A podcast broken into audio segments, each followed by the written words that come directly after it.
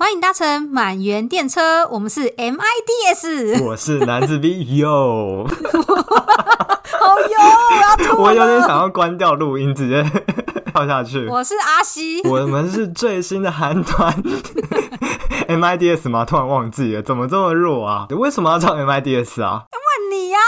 你呀、啊，这是你取的哦。Oh, 大家有知道吗？MIDS 就是满员电车，日文的满员电车。今天满员电车呢，决定要来做一个跟生活最息息相关的问题，就是租屋。对，而且跟我们的专业也非常的息息相关，对不对？对，我觉得算是来日本要蛮快解决的一个民生问题。真的，真的。但是因为 V 男一开始是来当学生嘛，对，你先分享一下就是落脚形式好了。我那时候一来的时候呢，因为我是住查理的学生宿舍，他们的学生宿舍是可以再多申请说啊、呃，如果有朋友或家人来，可以让他们一起住。所以我那时候是住我哥的学生宿舍的其中一个阳春版，然后那个阳春版其实就还蛮便宜，大概一个月四万多吧。然后虽然说比较旧，可是它的设备都还算是有更新，所以使用上起来也是蛮舒服的。他们的国际宿舍是像我们日本一般看到租屋，就是一定会有厨房，还是厨房是公共分享的空间才有？他那时候住的比较旧的国际宿。宿舍基本上每个人的房间里面是没有厨房的，所以他们就是会有那个公用空间，还有一些交易厅等等。但是厕所有，对，厕所就是在房间内。他们像这样可以让你申请多一个亲友来入住的话，嗯嗯，他原本的房间就是有两张床的那种，还是就是只是原本就一张床，看你要怎么挤，就是他们也不管，反正就是看你怎么挤。其实我觉得他那个申请很多人也不会真正去申请，哦、但因为我那时候住比较久，可能住个三个礼拜，所以我哥就还是以防万一就申请了。那如果是这样。家人要加价吗？嗯，不用，我记得是不用哎，这么抠。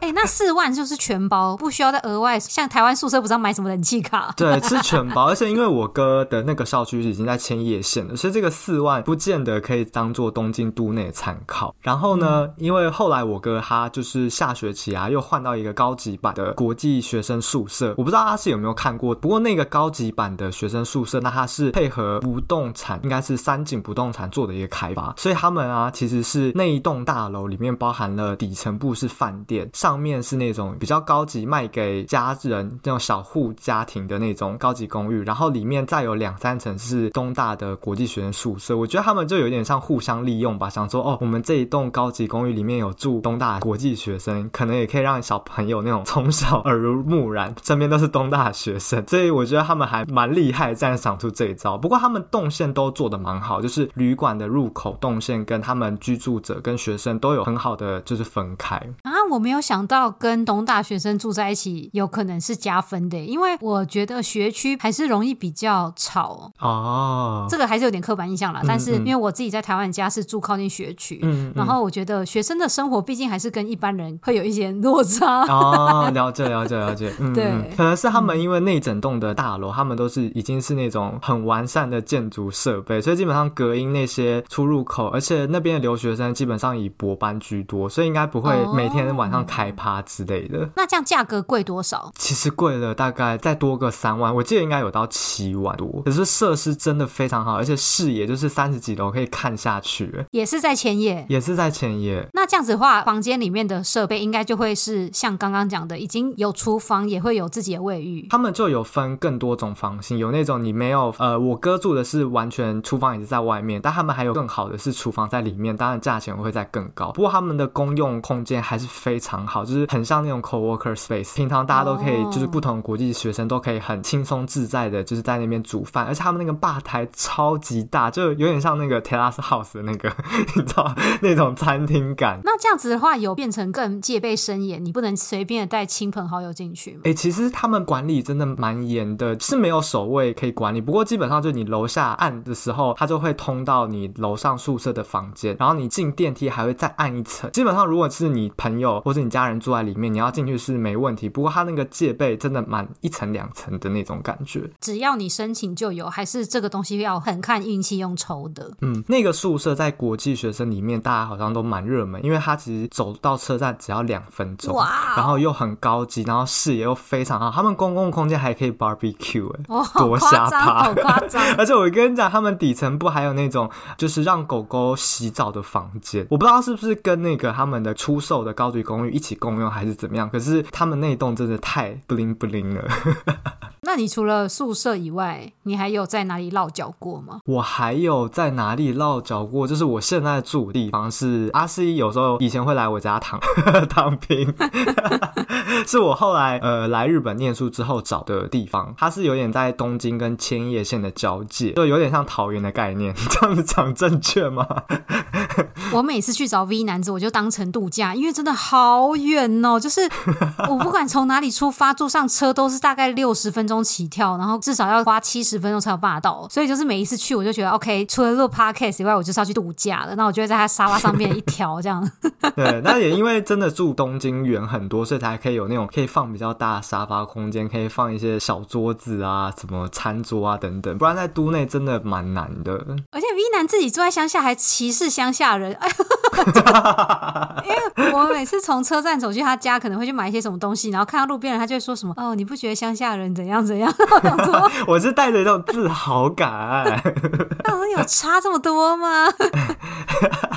哎、欸，那话说回来，你有在日本住过什么类似员工宿舍吗？就是我跟 V 男在第一家公司的时候，嗯嗯，那个老板算是有点小佛心，他们就是嗯嗯，先买了一个那种很像漫画里面那种大熊的家，就是那种木造两层楼，然后他们可能有计划要那一栋拆掉来盖别的之类，所以那栋就短暂当成宿舍。嗯，我跟 V 男在其实，在公司的时间没有交叉到，可是我们前前后后都刚好有住在那个宿舍里。对，那你自己本身有经历过闹鬼吗？我跟你讲那个鬼就是我啊，最恐怖的。我还没有去住之前，我就一直有听说那个房子有闹鬼的事情。我自己算是有遇到吗？因为那是一个木造房子，嗯、所以其实你每次跟别人讲说，哎、欸，我有听到怪声音的时候，大家都会说，哎、欸，你确定吗？会不会就是那个木头热胀冷缩啊什么的？哎、欸，其实我也有听到怪声音，哎，我是那种啊。的声音，你这个是隔壁的同事带朋友回来睡觉吗？对，哎、欸，因为你知道我我那时候虽然说跟阿 T 是错开，可是因为那是有点像是国际公司宿舍，不是国际学生宿舍，因为都是外国人那种，比较找在日本找租房比较麻烦嘛，所以外国人基本上都会去住那个地方，所以那个地方就是常常会有一些那个国际交流的活动嘛，不管是 晚餐还是深夜。你是住二楼还是住一楼？我当然是住一楼啊，所以才那么才那么那个受到冲击啊。一楼才不会，二楼才是摇滚区，好不好？可是你 一楼，你上面动动动翻滚啊，怎么跳动啊，都是首当其冲哎。哎、欸，可是你知道那个墙就是纸糊的，所以你根本不用有朋友来，嗯、你根本只是在跟别人讲电话，全部的人都听得一清二楚。这也是在日本，其实我觉得第一次大家来日本租都会发现的一个现象，因为如果有些不是钢筋混凝土的话，那些轻钢构啊，或是木造房子，那个隔音真的是差到爆炸哎、欸。哎、欸，那你想要听我那个时候在宿舍遇到的鬼故事吗？我当然想啊，你还不快讲？因为我刚来日本的时候刚好遇到，就是十二月三十一号、一月一号那个日本新年，嗯嗯、然后那时候的外国同事也会利用可能二十五号这种圣诞节，他们就会飞回家，嗯、所以我刚到宿舍的时候就刚好是年初，真的完全没有人，就只有我。嗯、然后那时候我刚好有个朋友来日本玩，他就陪我一起住在宿舍。嗯，嗯，然后他才刚走的那一天，我就在宿舍听到有球掉下楼梯的声音。哦，可是就只有我一个人在啊，所以，可是我那时候就跟周遭人讲说，我听到那个球这样咚咚咚咚这样滚下去，还是一直有人跟我说：“你确定吗？不是木头热胀冷缩吗？”布拉布拉布拉。哎，那是什么球啊？是那种如果是小弹珠，我就觉得有点毛哎、欸。可是你就是可以听到那个咚咚咚咚一直这样滚下去，越来越远的声音。嗯嗯，前前后后就是不止我，还有香港同事跟意大利同事，就是有遇到，可能不是球掉下去，但是就是有人在你耳边吹气的声音之类。可是他们都非常确定当下只有他们自己在。嗯。然后呢？后来这件事有解决吗？你有去请什么老师还是什么师傅吗？没有，大家陆陆续续回宿舍之后就没有把这件事情放在心上。我觉得外国人心盯劲都很强大。然后那个时候，我觉得我跟 V 男应该有前后有差到一年住在那个宿舍里吧。我住进去的时候，那个房子其实已经快烂掉了。你说被这群外国员工在那边群魔乱舞弄到快要烂掉吗？你印象最深的是哪边？我印象最深是浴室的地板真的超软的。我那时候因为我是第一批房客，OK，okay 那时候进去都还算蛮 OK，所以你那时候厕所已经地板快要软掉了，就是地板有一块踩下去就像软糖一样哎。这个结构母汤。对，然后那时候我还有个同事超闹，他就站在那个，因为你进去淋浴那间不是会有一个坎吗？他就站在那坎上，想说这个东西应该很坚强，结果他殊不知卡那个瓷砖就裂了。嗯、我们还上网 Amazon 买那个水泥泥自己在那边砌，然后没砌的时候，你知道浴室就是在一二楼中间的夹层，浴室的下面就是车库。嗯嗯、然后之前我们还没有拿水泥在那边砌的时候，只要有人洗澡啊，那个水都这样直接全部淋下去车库，这样洗地板呢、欸。他其实那就是故意让大家可以洗澡的时候顺便洗车吧。现在的房子好像还健在，祝福他们。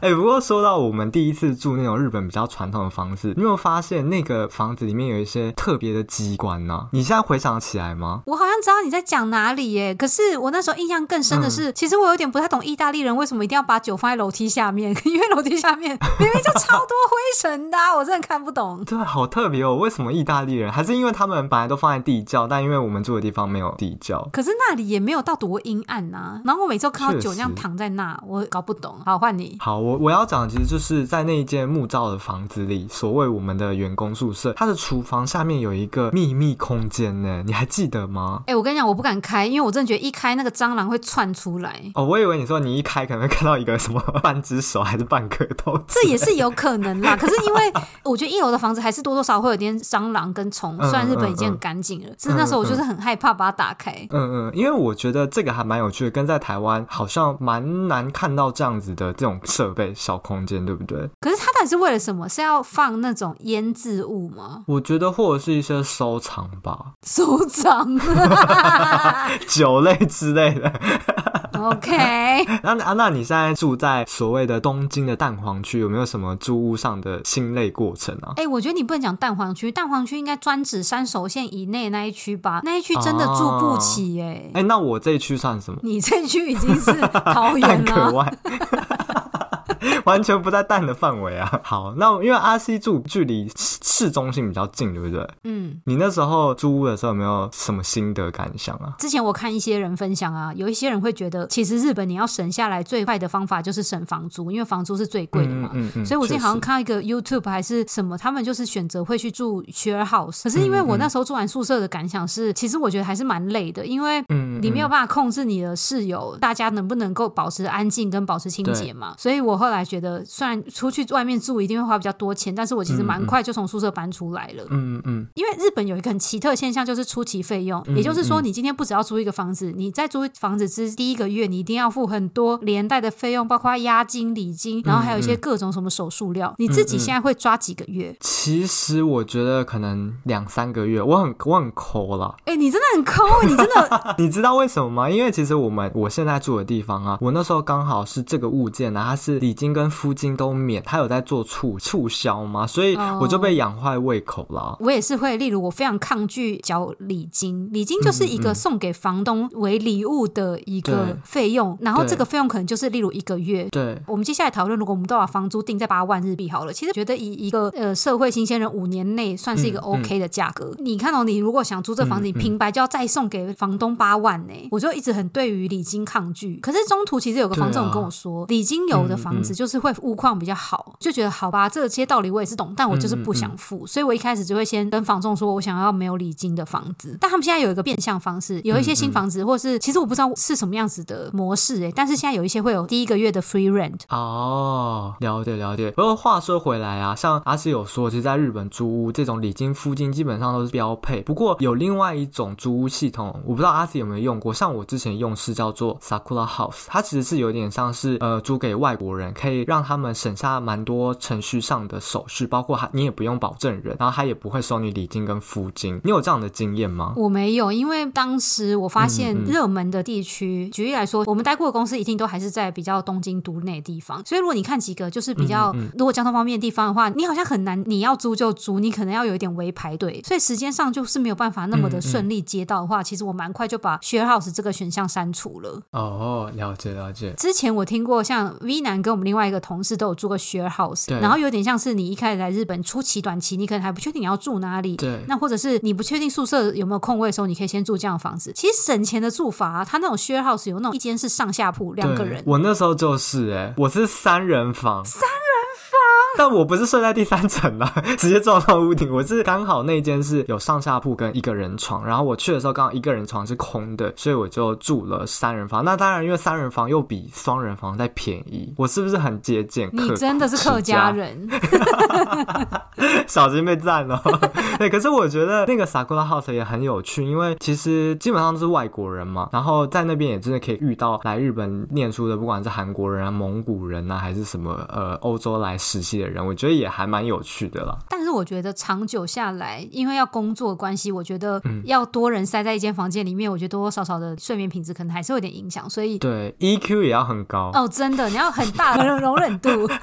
对，觉得日本在讨论这个初期费用的话，真的就是要先有一个大概要抓三到四个月的心理准备。我讲是东京啦，如果是像 V 男住在千叶，嗯嗯、或是我有些同事住在神奈川，其实这些地方都有特快车，尤其早上他们都会有那种直通车，可能停两三大就可以进到东京市中心。嗯嗯、那我觉得这样子的话，其实真的还是可以蛮省钱的。但是我觉得东京都内的话，三到四个月感觉有点跑不掉，也是一大笔开销，而且还要再加上搬家费用。之后我们有机会可以再聊。你那时候第一次在日本签约的时候，有没有发现有一堆费用，除了你刚才讲的礼金、付金之外，还有一些你看到就是嗯黑人问号的东西。我觉得有一个真的也超贵，就是房仲手术料，嗯、而且他们还不是收一个月哦，他们现在加了税之后是一点一个月，嗯，八万块的房租，你要给房东八万块的礼金，再给房仲八万八的手术料，等于你这样就吃掉两个月了。真的耶！日本有一家比较有名的房仲，他们就是收半个月，所以如果想要在这地方省钱的话，就可能可以找那样子的房仲。我记得我那时候签约的时候啊，也会看到一些很奇怪，他跟我讲说什么安心费，然后我想说，嗯，是我心有多烦乱吗？还是他帮我收金？然后还有什么消毒费，我真的不懂。还有换钥匙费，你有这样的疑问吗？整体来说，其实跟一些外国同事讨论啊，都觉得虽然你在日本要缴很多钱，你就是一分钱一分货啦。确实，你那个消毒料，你打开的房间真的就是干净的啊，不会就是。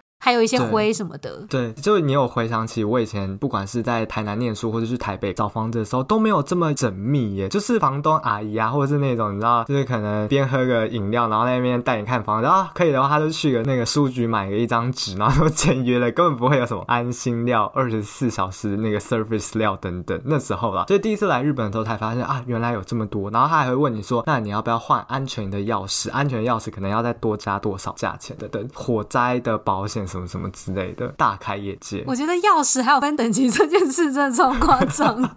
有吧？你那时候有碰过吗？我有哎、欸。然后因为那时候他跟我说，嗯嗯你要的是传统钥匙，还是要有一种，就是有一些大楼，他们是一楼的大门，你可以用那个钥匙开，你自己房间也可以用那个开。然后所以他那个钥匙超神秘的哦，那种钥匙它好像是用一个特殊方法去洗出那个孔的。所以如果你今天拿那钥匙，你不可以随便去一家就是钥匙行，请他帮你翻模。嗯嗯。他们是不是要把那个钥匙号码记下来，去跟总公司再买一把？对。所以那把钥匙如果掉的话，是六千日币耶！等下你掉过吗？我掉过，我我真的六千买教训。哇，好惨哦！所以就是我觉得日本的租房真的比起台湾的那个美美嘎嘎真的多太多了，包括还要有保证人，对不对？对，哎、欸，保证人这件事我也超惊讶的，是因为当然我们是外国人，嗯嗯、一定更难有日本人愿意当你的保证人嘛，所以他们现在有个解套方法，就是你找保证会社当你的保证人，然后请保证会社去租这个房子。嗯，但我以为这就是在外国人之间比较容易会有事情。但我后来才知道，像我同事他的爸妈也没有那么想要帮他的小孩当保证人，嗯，所以我的日本同事也是找保证会社当保证人，亲子关系多坏。因为我后来听到超严重，就是假如你真的没缴房租，保证人要帮你付出非常大的代价，就是他可能不是只是帮你付一个月，他要帮你付好几个月的赔偿，哎，哇，那真的还蛮危险的耶。而且我听到的月份数是十二个月，我不知道真的假的，嗯嗯，我觉得是在绑租客当什么。多不相信他们这样子，对呀、啊，然后这个就算喽，你退租还要再付一笔清洁费，真的，羊毛出在羊身上。而且你如果弄哪里弄脏污，你要从你的租金里面去扣，对不对？对，我跟你讲，鸡掰的那种主人啊，就在那边给我说什么壁纸怎么了，哪边怎么了，给我乱扣一通。你因为我还没有搬家过，我还没有经验过，我好想听听看哦。他应该是管理人来帮忙确认吧，还是房东？因为我今年五月刚好搬家，然后我五月之前搬的那个家，嗯嗯、他们后来被一个公司买走，等于说，嗯嗯，把那栋房子的主人就是那家公司，所以他就会来跟你确认点交房子有没有问题。我觉得我最惊讶当时应该真的就是壁纸吧，因为一般合约不是跟你说，其实壁纸就是消耗品，它可能六年之后这个壁纸就会归零。可是我住的时候、啊、那个房子很新，所以它可能才两三年，结果我那个壁纸纸可能有一点破皮哦，我真的被扣超多钱呢、欸！天哪，我还以为他直接拿那个 Pantone 色卡来对。你这个骗色哦！我觉得破皮这算正常使用吧？你怎么可能维护的壁纸完全没事啊？我那时候真的超不爽的。而且破皮的地方，如果是那种人根本手够不到的地方，他如果还要扣你，我也觉得蛮蛮牵强的。我上次的押金真的被扣的，就是所剩无几。没关系，你从租屋上学到很多人生道理。我不要。哎、欸，这样说回来啊，你那时候去租屋的房仲有没有那种很热情的大哥哥大姐姐啊？我在前一次租屋的时候，我有一点不想要那么碰壁，因为其实外国人很常会租不到房子嘛，所以其实那时候我有透过一些外国同事找到那种专门在处理外国人的房仲，因为你就是要让他知道说我是外国人，嗯嗯，你请你先帮我确认这个房子到底会不会作为外国人，因为如果他不租你，真的就是白忙一场。对啊，对，所以我那个时候是有特别找同事介绍的房仲。了解了解，因为像我之前跟我哥去找房子的时候啊，我们就是直接到日本的那种传统的租屋，但他们业务一定都是主要是以针对日本人嘛。当然外国人来的话，可能基本上还是要一点会日日文，他那么才能跟业务沟通嘛。我们那时候找了两家，其实在日本好像找两家或三家是有点不好的，因为他们物件其实会重复，他们会不希望你找了一家，然后又去找另外一家，而且你们如果都是看相同物件的话，他们会觉得那这样子我帮你做可能会觉得有点像做白工。但是总之，我不知道他们有这种按摩的规则。那时候我们就找了两家。那我觉得那边的房总的有些大哥哥大姐姐就很热情啊。比方说，哦，知道我们是外国人的时候，还问说，哎，那台湾有什么好吃啊？或者是说，哎，那台湾女生正不正啊？什么这种很白目的话题。而且我觉得我那时候比较好，是因为我跟我哥是一起看房，就是他开车载我们去看房的时候，至少我跟我哥讲话，他就专心开车就好。但如果你是一个人看房，我觉得会有点尴尬。如果就很像，就是你要去剪头发，然后在那边等。那个时间还要跟设计师尬聊，哎、欸，但我真的每一次看房我都会带朋友，哎，因为我很怕自己注意的东西不够多。可是其实我不知道这样对房仲来讲会不会觉得哦，哦又有带人不好之类的，我不知道啦，我不知道。但我每一次都会带。哦，原来如此，原来是。哎，我其实我觉得带人是好的，因为你可能当下可能真的没有注意到什么地方有漏掉，或是哪地方你没有看到，多带人也比较好。对我来讲，初期费用假如算三个月嘛，八万的话，你初期可能要投入个二三十。万日币，其实要做决定上，你会更需要有人意见。如果有人跟你一起去，嗯嗯、一起体验那个空间，总比你事后给他看照片来的更容易解释。嗯，嗯，所以我蛮喜欢带朋友一起去看房子。而且我觉得两个人一起去拍照的时候会比较不尴尬，一个人那边拍好像有点尴尬，然后咔嚓咔嚓。咔嚓，两个人可能一个人跟他讲话，不注意的时候可以多拍几张。没错，没错，一定要有一个人去跟房仲讲话，然后另外一个人就可以这样偷拍照。对对对，赶快冲到每个房间确认一下。对对对。我其实，在看房子的时候，我就是毕竟可能是建筑系上升吧，我一定会要有干湿分离的厕所，然后我一定要采光好。我觉得这跟是不是建筑系没有差，都没有关，普通人都会这样子。干湿分离厕所谁不想要？对，而且我有时候还比较激进，如果我已经看到一个中意的房子，我可能会有点脸皮再厚一点，想要不同时段再请他带我去一次哦。因为我想说看一下，比方说采光啊，或者是晚上会不会噪音比较多啊，等等，这样子去确认。你会有什么那种自己的条件吗？那你觉得哪个季节看房比较好？我觉得哪个季节哦，这有点难讲，因为你随时都如果随时要搬家，也不能决定是什么时候要搬。不过哪个季节？夏天吧，因为夏天可以知道你夏天如果没有开空调，这这个房子到底会不会让你变成汗蒸木之类。可是这个问题，冬天如果超冷，你觉得冷跟热哪个比较好解决？我觉得，我觉得，我觉得都蛮难解决。人生很苦，我觉得，我觉得冷比较好解决吧。因为我之前是可能七八月看，然后那时候我真的就觉得，一进去很热的房子，嗯、你自己大概心里就要有点底，你的电费可能就要这样烧下去，不然你可能就会一直流。这样子，哎、欸，不过话说回来，有些房子真的是我们也没有办法用冷气或是暖气救它，哎，它就是不知道是卡到什么东西，有吗？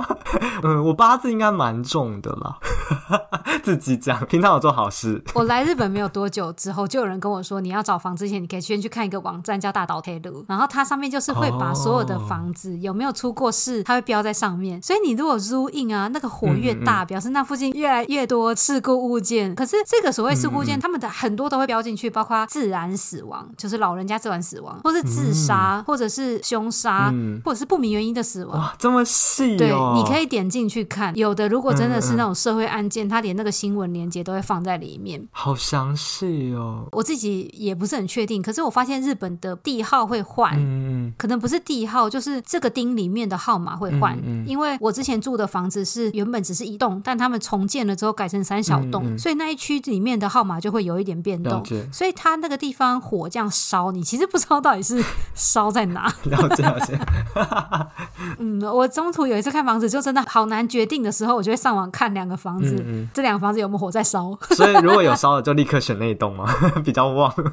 好，我给你一个考题好了，我当下真的非常犹豫。我中途有看个房子，它在我预算里面，然后所有的格局、干湿、嗯、分离的厕所啊，然后厨房跟房间分开，嗯、全部都达到我的要求，也是电梯大楼。到、嗯、我们公司也只需要转一站就可以到，反正那个地方算是我们公司也蛮多人住的地方。嗯、结果我回去之后一打开网站啊，就发现那栋楼有火在烧，点进去看就发现那栋楼可能十几二十楼，我有点忘了，但它上面有一户之前有那个情杀，就是那个男的把那女的杀了，然后杀完之后他还把他就是尸体这样切一切之后，把尸体带下楼想要丢在水里。嗯嗯，那个物件他五年内他都必须标它是事故物件，可是那栋楼到底要不要标？我听到不同说法，有人说那栋楼的人也都要标，也有人说那栋楼的人不用标。但我当下有问过好多人的意见哦，请问 V 男愿意住楼上不是你那间哦，但楼上别间发生过凶杀案的房子吗？哇，好难哦，怎么办？我刚才还自己讲说，我平常都有在做好事，我觉得好像不行哎，我好恼哦。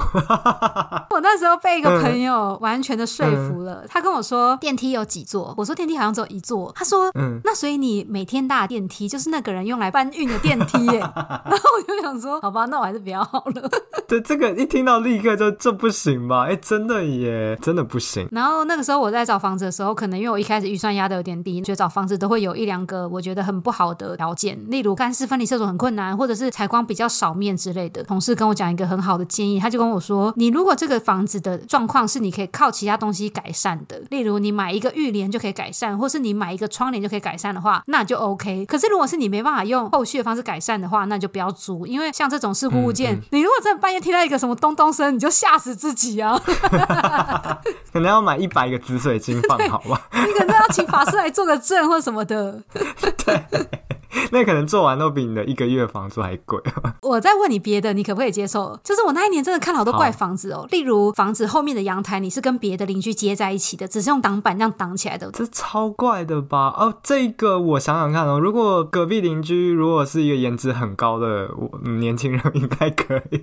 好，那我的问题就是，我那时候去看这种后面阳台大家都连在一起，但有挡板挡起来，但我头这样子，轻轻的只是这样看往旁边哦，旁边那个人的垃圾这样堆的跟小山一样。一样高哦，那我应该无法耶。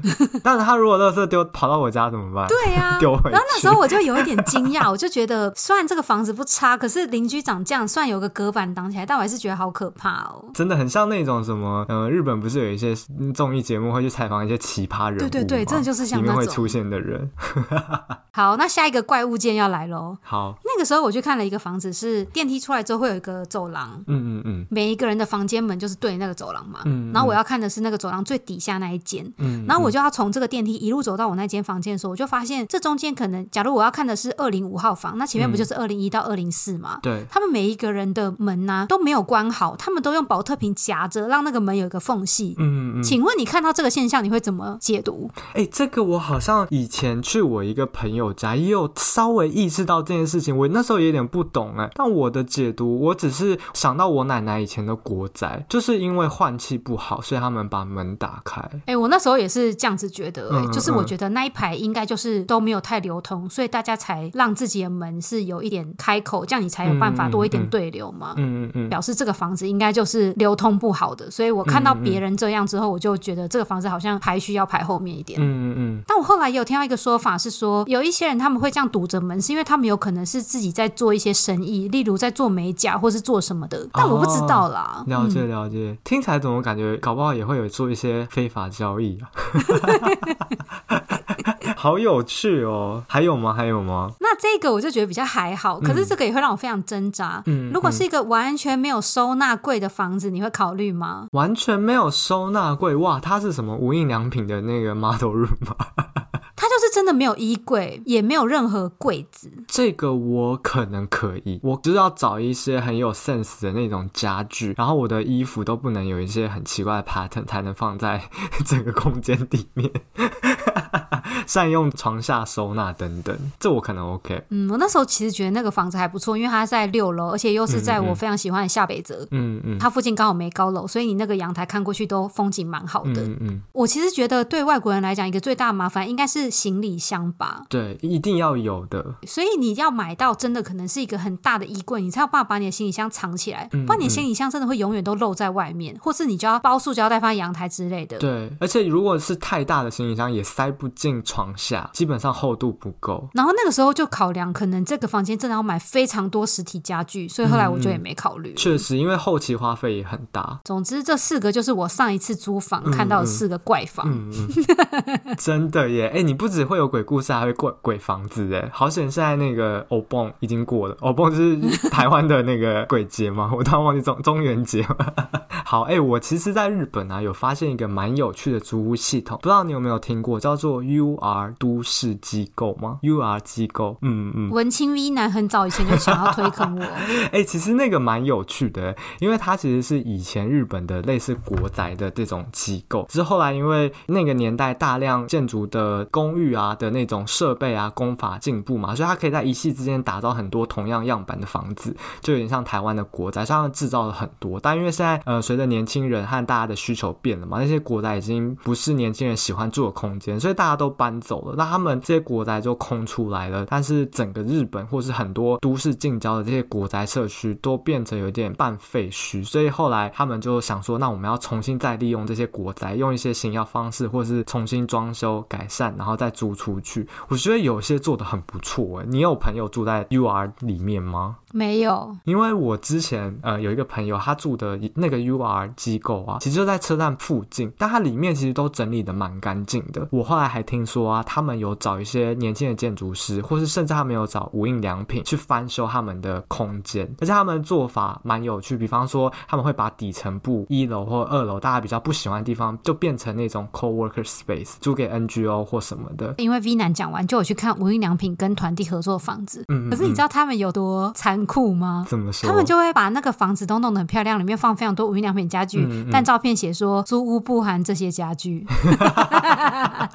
哇，商人就是这样子啊！你说的那个案子我超想去，因为他们把那个花园啊也都弄得美美，然后下面不是有一些小文青咖啡厅吗？真的直接签三份合约吧？哎、欸，可是通常那个团体是不是都离市中心比较远？对，因为当时其实团体也跟铁路啊，或是市中心地价比较贵嘛，所以他们的选址。都会选在接近市区的边缘，可能就会在市区边缘的车站，或是车站在距离十分钟或者是一一两站巴士的地方，那他们的建设费就会比较便宜。UR 机构啊，因为他们也是礼金跟付金不用的，对不对？我记得，所以我觉得也是一个蛮推的。如果大家是如果是来念书的话，不需要这么便捷的交通的话，我觉得也是一个考虑。然后可以再去无印良品或 IKEA 大采购。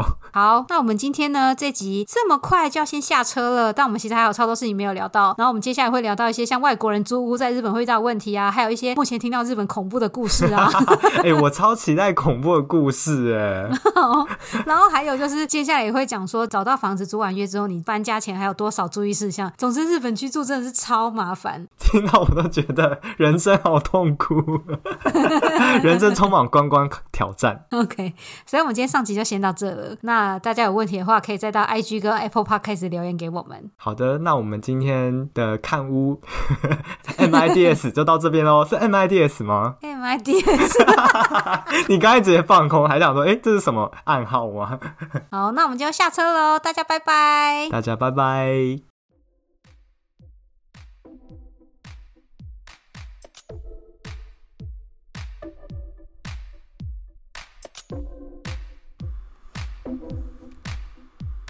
感谢大家的收听，如果有任何问题，都欢迎到 IG 与我们联络哦。